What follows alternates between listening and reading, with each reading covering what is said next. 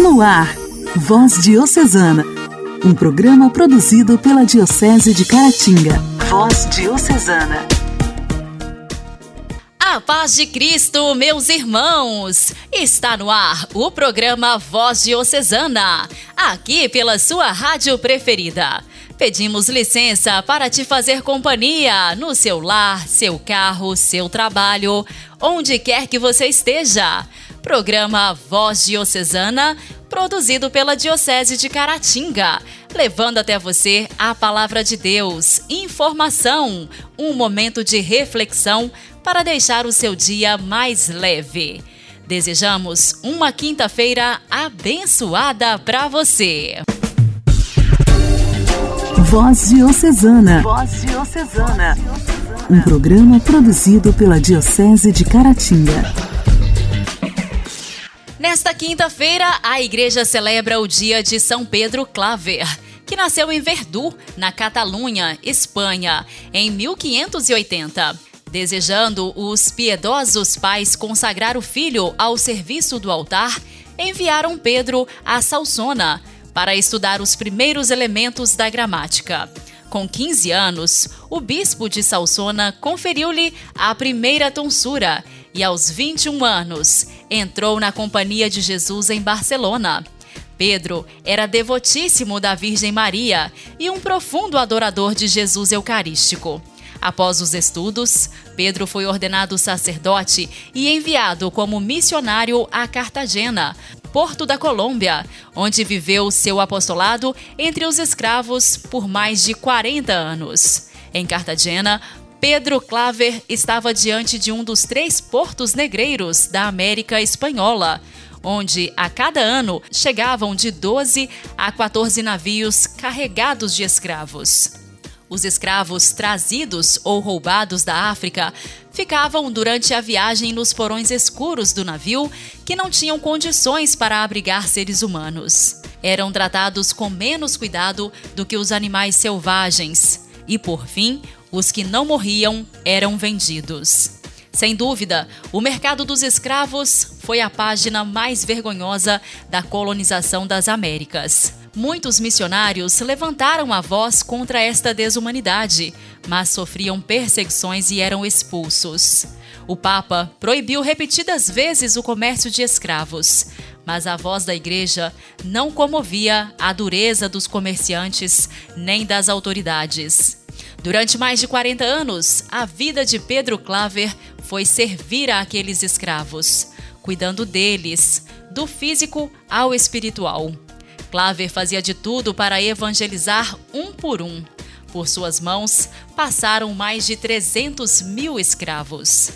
No dia 3 de abril de 1622, Pedro Claver acrescentou aos votos religiosos de sua profissão mais um voto: o de gastar a vida inteira ao serviço dos negros escravos. Testificando este voto, escreveu de próprio punho, abre aspas, para sempre escravo dos negros, fecha aspas vítima da caridade, acabou morrendo em 8 de setembro de 1654, com 74 anos de idade e 52 anos de vida religiosa, quando, ao socorrer o Cristo excluído e chagado, pegou uma terrível peste. Foi canonizado pelo Papa Leão XIII em 1888. Pedro Claver foi declarado pelo Papa Pio X especial patrono de todas as missões entre os negros.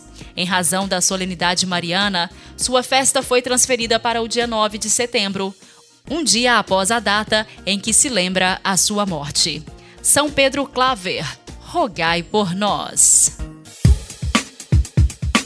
A alegria do Evangelho. O Evangelho. O Evangelho. Oração, leitura e reflexão. Alegria do Evangelho. O Evangelho desta quinta-feira será proclamado e refletido pelo seminarista da filosofia Jarbas Antônio.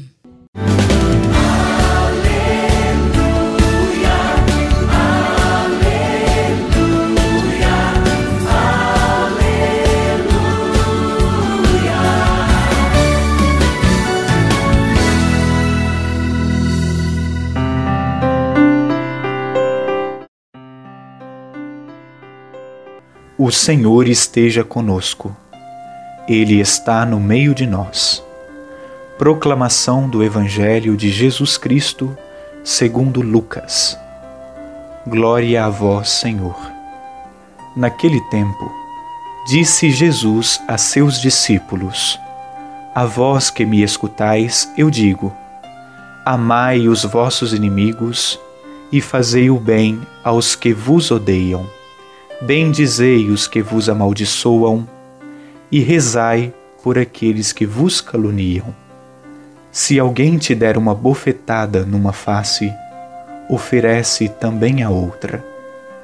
Se alguém te tomar o manto, deixa-o levar também a túnica. Dá a quem te pedir, e se alguém tirar o que é teu, não peças que eu devolva. O que vós desejais que os outros vos façam, fazei-o também vós a eles. Se amais somente aqueles que vos amam, que recompensa tereis? Até os pecadores amam aqueles que os amam. E se fazeis o bem somente aos que vos fazem o bem, que recompensa tereis? Até os pecadores fazem assim. E se emprestais somente àqueles de quem esperais receber, que recompensa tereis? Até os pecadores emprestam aos pecadores para receber de volta a mesma quantia. Ao contrário, amai os vossos inimigos, fazei o bem e emprestai sem esperar coisa alguma em troca. Então, a vossa recompensa será grande, e sereis filhos do Altíssimo, porque Deus é bondoso também para com os ingratos e os maus. Sede misericordiosos, como também o vosso Pai é misericordioso. Não julgueis e não sereis julgados. Não condeneis e não sereis condenados. Perdoai e sereis perdoados. Dai e vos será dado.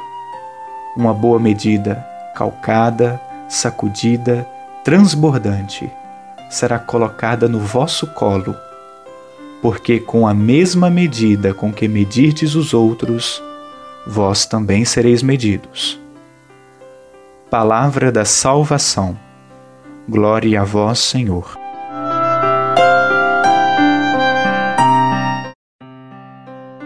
Queridos irmãos e irmãs, a partir do ensinamento de Jesus, concluímos que o agir cristão não se constitui por um mero conjunto de normas, nem se confunde com um simples comportamento polido e educado, mas parte fundamentalmente do amor, sem o qual nada tem sentido ou valor.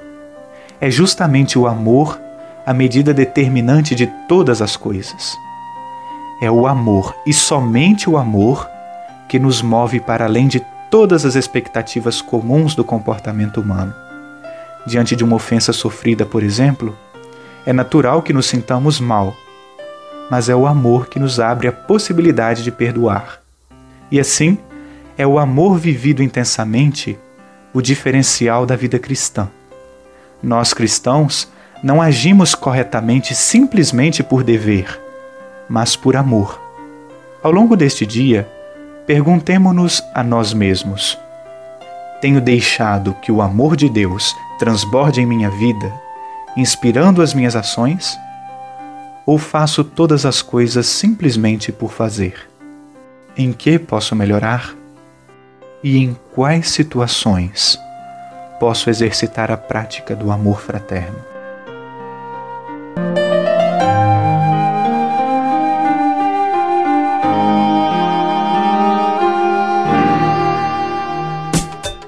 Diálogo Cristão.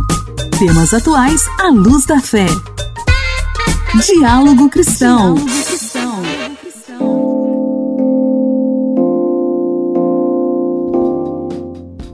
Há mais de um ano atuando na linha de frente contra a Covid-19, os profissionais da área da saúde estão esgotados. É o que mostra uma pesquisa da Faculdade de Medicina de Ribeirão Preto, da Universidade de São Paulo.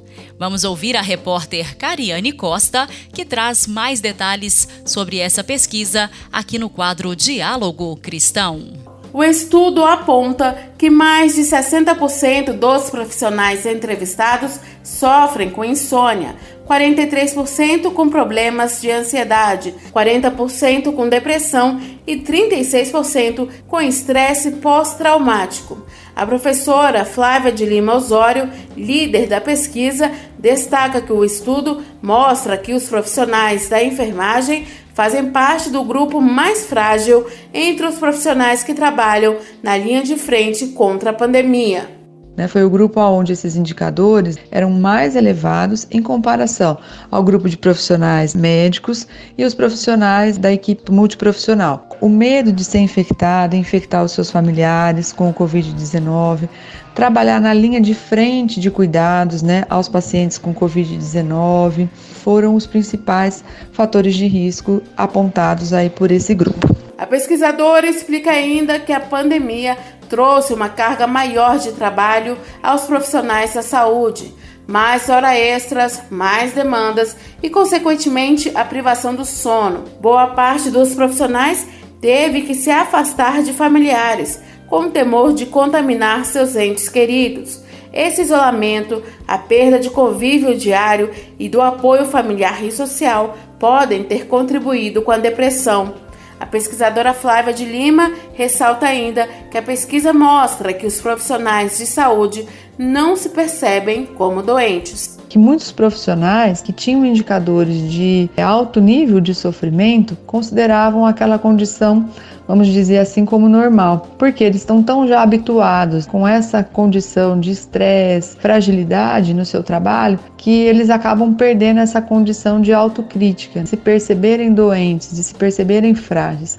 O estudo traz à tona a necessidade do desenvolvimento de políticas públicas de saúde voltadas a esses profissionais. Um dos fatores de risco foi a insatisfação com as medidas aí de proteção à saúde mental oferecida pelas instituições de trabalho. O estudo foi realizado virtualmente entre maio e agosto de 2020, considerado pelos pesquisadores um período de grande evolução da pandemia.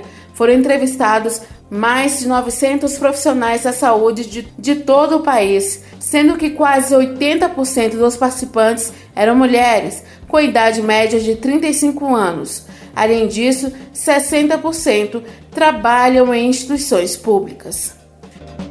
Igreja, Igreja em Ação.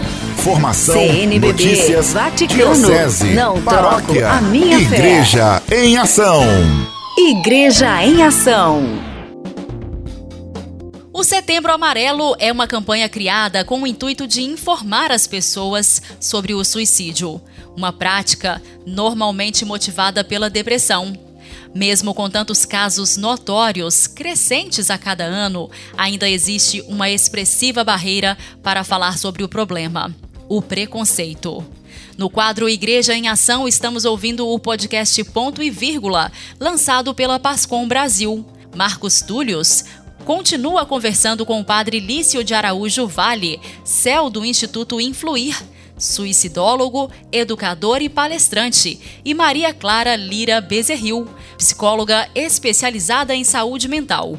Para encerrar essa série, vamos ouvir sobre o forte preconceito que ainda existe sobre esse tema.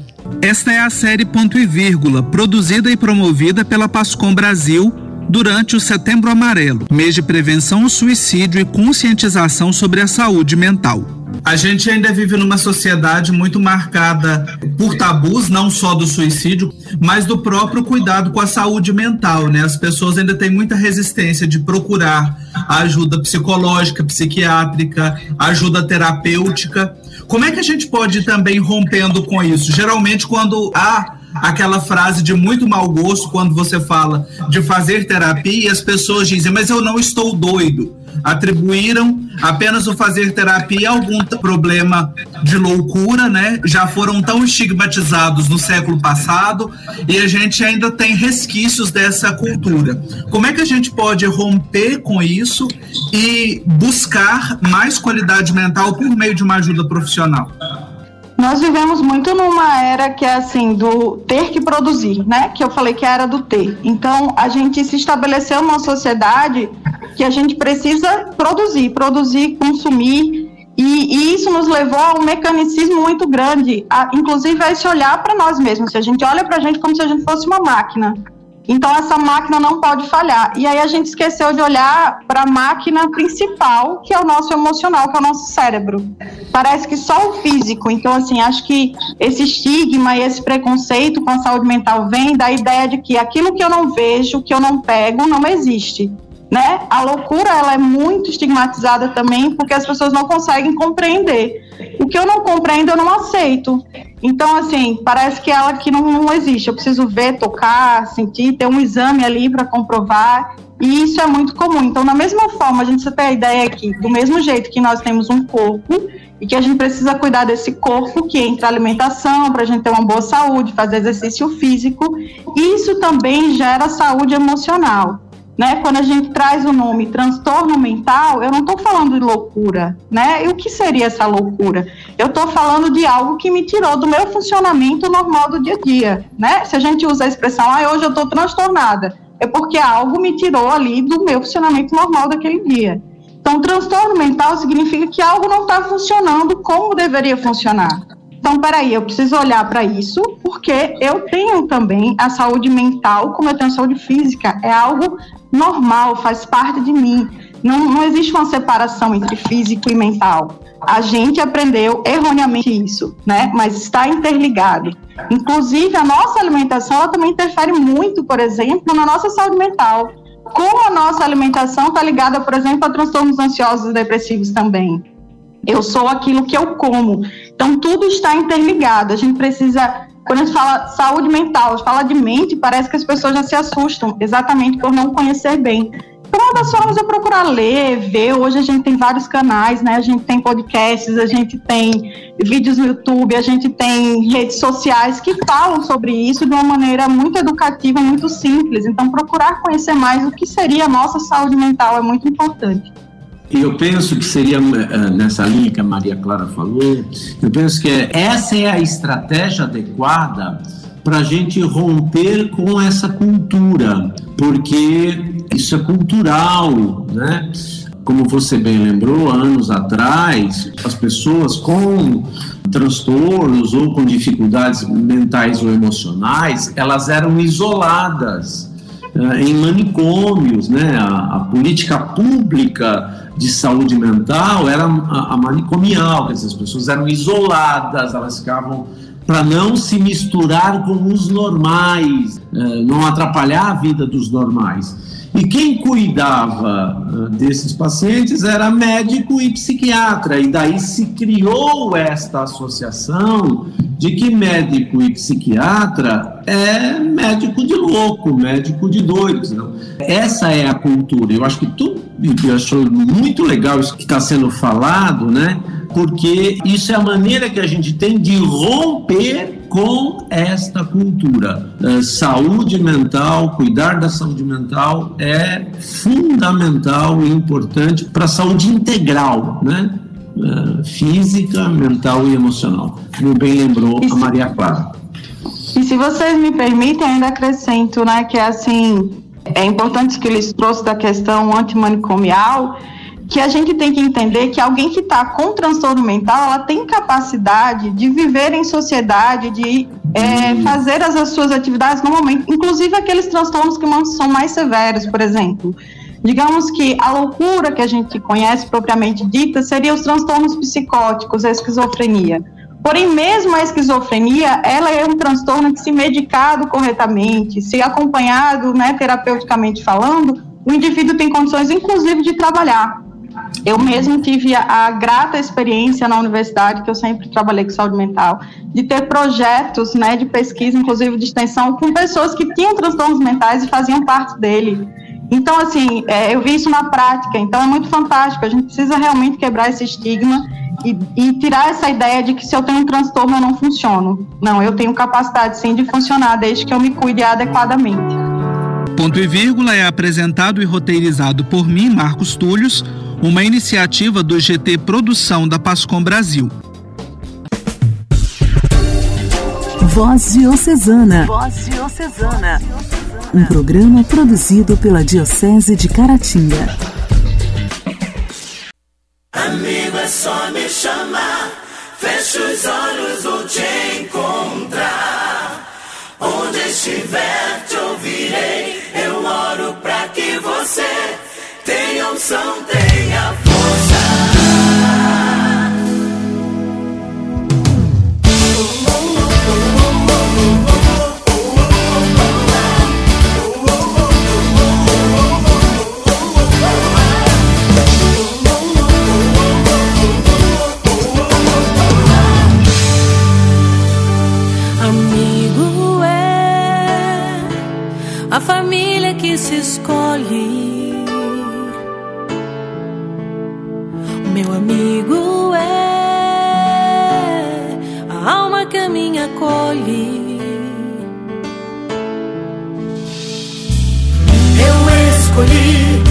estar com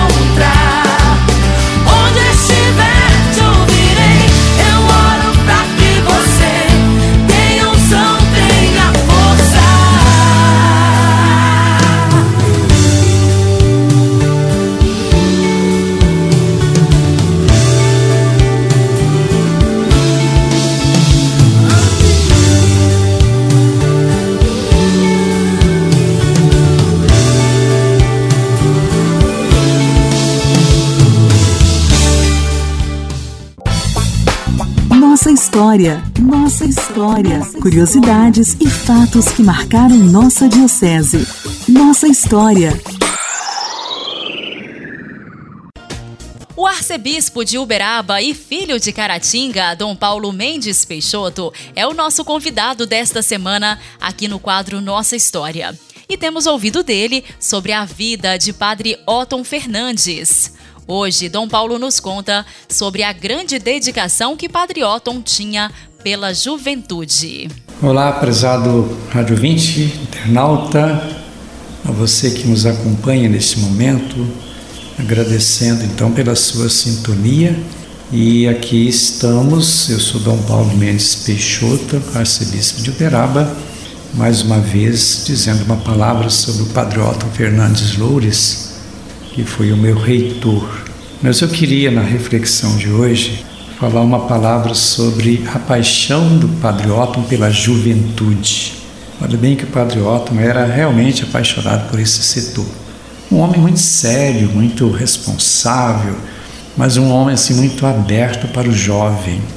E olha bem que nós tivemos em Caratinga, principalmente o movimento Shalom, do qual eu participei, um movimento assim que surgiu ali nos arredores de Taubaté. Isso foi levado para Caratinga através do Padre Otto e, e vários jovens que com ele participavam.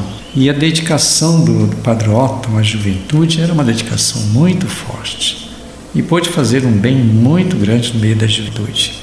E a gente sentia assim que os jovens tinham uma paixão pelo Padre Otto, justamente porque ele estava no meio, ele ajudava, participava dos encontros. E uma pessoa realmente muito aberta nesse setor da juventude. A gente já falou em outra oportunidade sobre a sua paixão pela, pelo trabalho vocacional. E talvez esse, essa dedicação à juventude do Padre Otto tinha também, podíamos dizer, tinha também este perfil vocacional, quem sabe até para despertar no meio da juventude o seu papel na igreja. O Padre Otto trabalhou muito essa questão de formação de lideranças leigas da juventude, e é claro que dentro desse despertar da juventude para o seu compromisso vocacional, ele estava pensando no seminário, mas estava pensando também na vida religiosa, despertar na vida das, das jovens um caminho para a vida religiosa né, para alguma congregação, isso é, era, fazia parte, eu diria assim, do ser do padrote. Então, uma pessoa que realmente deu a vida pela igreja, deu a vida pelas lideranças da igreja e que trabalhou muito o trabalho da juventude, trabalhou muito esse, esse perfil jovem na vida dos jovens. De certa forma, então, o Padre foi um jovem no meio dos jovens, com toda a sua idade, com todo o seu jeito de ser, sua postura, suas exigências muito fortes, mas um homem que cativava a juventude. E os jovens gostavam dele. Então a gente tem muito que louvar a Deus pela vida do Padre porque trouxe um grande, um grande lucro, ou uma, vamos dizer assim, uma grande contribuição para a juventude, principalmente da Diocese aí de Caratinga. Nós agradecemos então também o Padre Otto por causa disto, não só por ter sido meu reitor, mas também por ter dedicado sua vida, é, principalmente à juventude. Que Deus o abençoe e desperte jovens para a vida sacerdotal.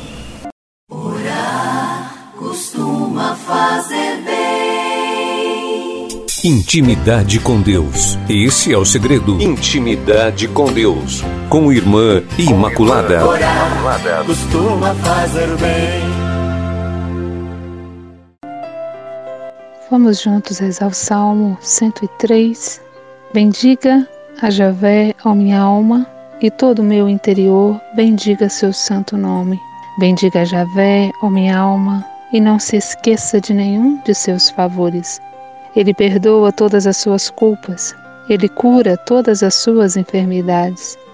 Ele resgata a sua vida da sepultura, com seu amor e compaixão, ele coroa você. Ele sacia de bens os seus anos e renova a sua mocidade como a da águia. Javé faz ações justas, exerce julgamentos contra todos os opressores. Javé é compassivo e clemente lento para a cólera e repleto de amor. Este salmo, ele nos leva a celebrar o amor, a bondade e a misericórdia de Deus. O salmista experiencia na própria vida e na história do povo de Deus a ação amorosa e misericordiosa de Deus. A misericórdia perpassa a experiência libertadora da vida do povo. O ser misericordioso é uma atitude fundamental para a erradicação dos dinamismos de opressão, violência e morte. O olhar compassivo de Deus volta-se para os indefesos e transforma sua vida numa história de amor e de solidariedade. Pela sua infinita misericórdia e compaixão, o salmista reconhece que Deus pertence a ele todo louvor e toda a glória. Então, você também é convidado a fazer uma releitura de sua vida e perceber os sinais de Deus, do amor, da misericórdia de Deus na sua vida.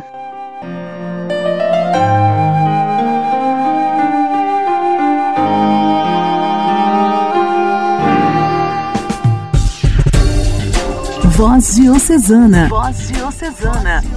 Um programa produzido pela Diocese de Caratinga.